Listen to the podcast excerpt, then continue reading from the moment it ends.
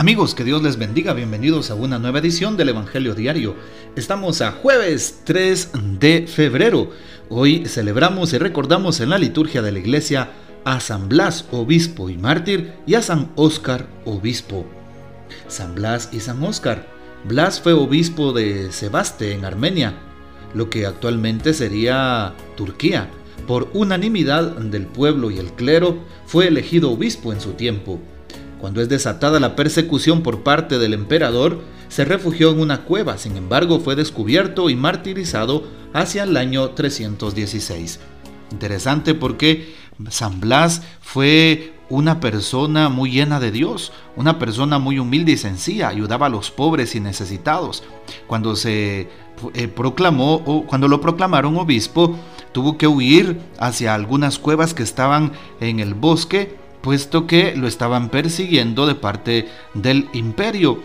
Y claro, por las noches bajaba a socorrer a los enfermos, a visitar a los presos, a los necesitados. Interesante porque la historia popular narra que tanto era su tanta era su humildad y sencillez y santidad que hasta los animales llegaban para que San Blas los curaba. Tenía él también ciertos conocimientos en cuestiones de medicina. Los animales, incluso las fieras salvajes del campo, se acercaban a aquella cueva para ser sanados por aquel santo hombre de Dios. Igualmente sanaba a muchos enfermos aún estando en vida San Blas, en oración que hacía a Dios nuestro Señor y a través de él Dios sanaba tanta gente. Cuando se encontró precisamente con este em, espacio San Blas, em, pues algunos cazadores lo estaban persiguiendo los animales, él los espantaba y evidentemente pues San Blas em, pues hizo lo suyo para que los animalitos se fueran, los socorrió. ¿Qué sucedió entonces? Lo apresaron, lo llevaron al, pueblo, mucha gente incluso que no era cristiana, eh, pues clamaba por la vida de aquel santo, ya que era muy humilde y sencillo con todos, de una generosidad impresionante nos narra la historia popular que eh, pues le clavaron algunos, algunos em, algunas espinas en la espalda para torturarlo, eh, algunos garfios para desgarrarle la espalda y no proclamó ningún dolor. Lo llevaron así eh, en condena hacia un lugar a cortarle la cabeza. Cuando iba de camino, es muy famosa aquella escena donde una madre salió con su hijo para pedirle que le sanara, puesto que una espina de pescado había quedado atravesada en la garganta de aquel niño. San Blas impuso las manos a aquel niño, oró, e invocó a Dios y quedó sano aquel niño. Por eso se conoce el día de hoy como el día también de la bendición de las gargantas, cuando el sacerdote eh, con una cruz de velas se coloca en la garganta, eh, pues esa vela, esas velas, y hace una oración pidiendo por la salud de las gargantas. Pidamos pues la poderosa intercesión de San Blas. Bien, hoy también eh, tomamos el texto de San Marcos capítulo 6 versículos del 7 al 13.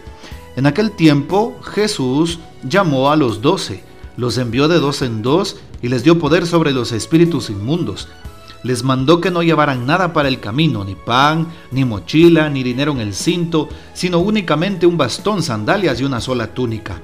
Y les dijo, cuando entren en una casa, quédense en ella hasta que se vayan de ese lugar. Si en alguna parte no los reciben ni los escuchan, al abandonar ese lugar, sacúdanse el polvo de los pies, como una advertencia para ellos. Los discípulos se fueron a predicar el arrepentimiento expulsaban a los demonios, ungían con aceite a los enfermos y los curaban. Palabra del Señor, gloria a ti Señor Jesús. Nos damos cuenta en este texto precisamente cómo Jesús llama a sus apóstoles, al grupo de los doce.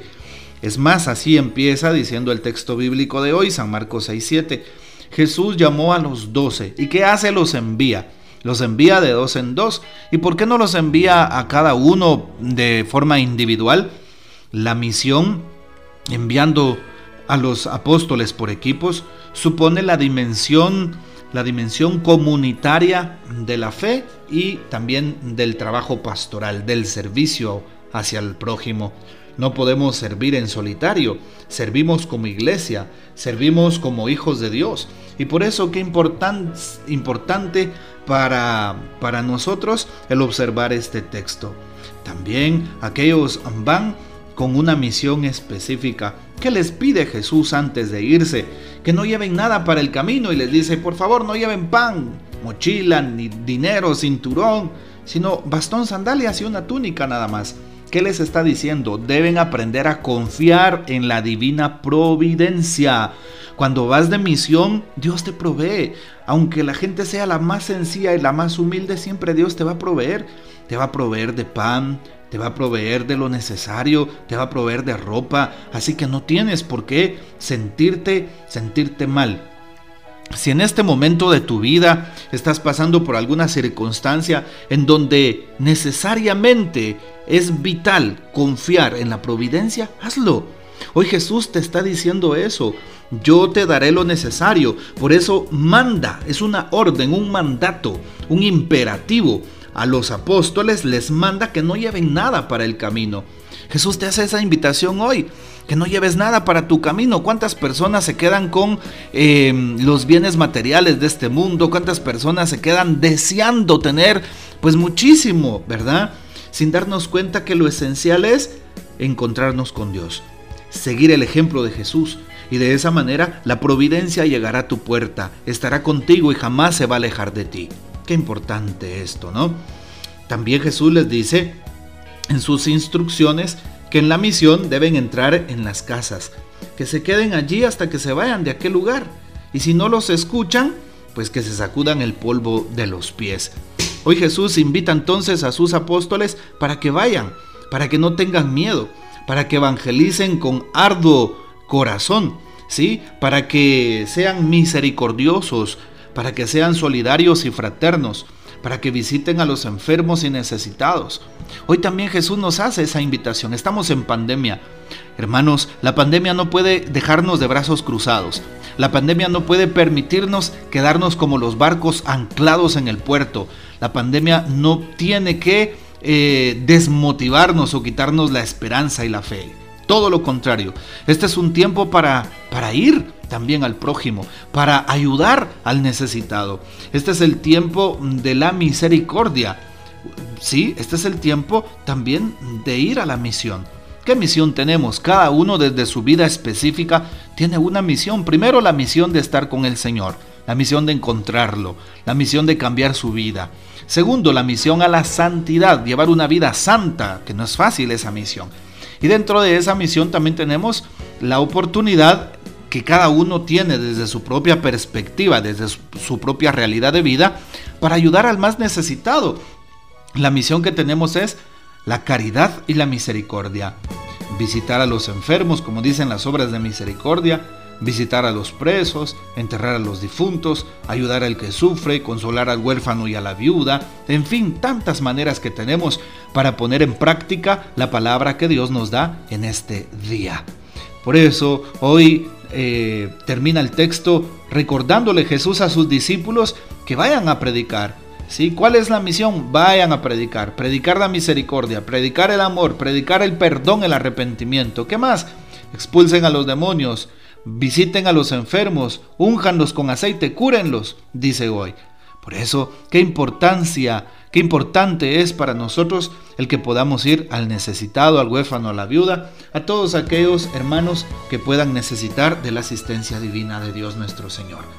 Bueno, pues los dejo con esta inquietud y también escuchamos brevemente lo que el Papa Francisco nos habla al respecto del texto de hoy. Después de haberles llamado por su nombre uno por uno para que estuvieran con él, San Marcos 3:14, dice el Papa, escuchando sus palabras y observando sus gestos de sanación, Jesús envió a sus discípulos a preparar a los hombres y proclamar que había llegado el reino de Dios. Esto es una especie de prácticas de lo que serán llamados a hacer después de la resurrección del Señor con el poder del Espíritu Santo. Ellos volvieron alegres y Jesús les dijo, Estad alegres porque vuestros nombres están inscritos en el cielo. En experiencia misionera, la alegría es el fondo principal. Bueno, qué hermoso. Jesús prepara a sus apóstoles para lo que viene después. Así nos quiere preparar el Señor en la bondad, en la misericordia, en el amor al prójimo, pues practiquemos lo que hoy nos ha pedido la palabra. El Señor nos bendiga. Nuestra Madre Santísima nos guarde y gocemos de la fiel custodia de San José. Y la bendición de Dios Todopoderoso, Padre, Hijo y Espíritu Santo, descienda sobre ustedes y permanezca para siempre. Amén. Comparte, por favor, este audio y hasta mañana.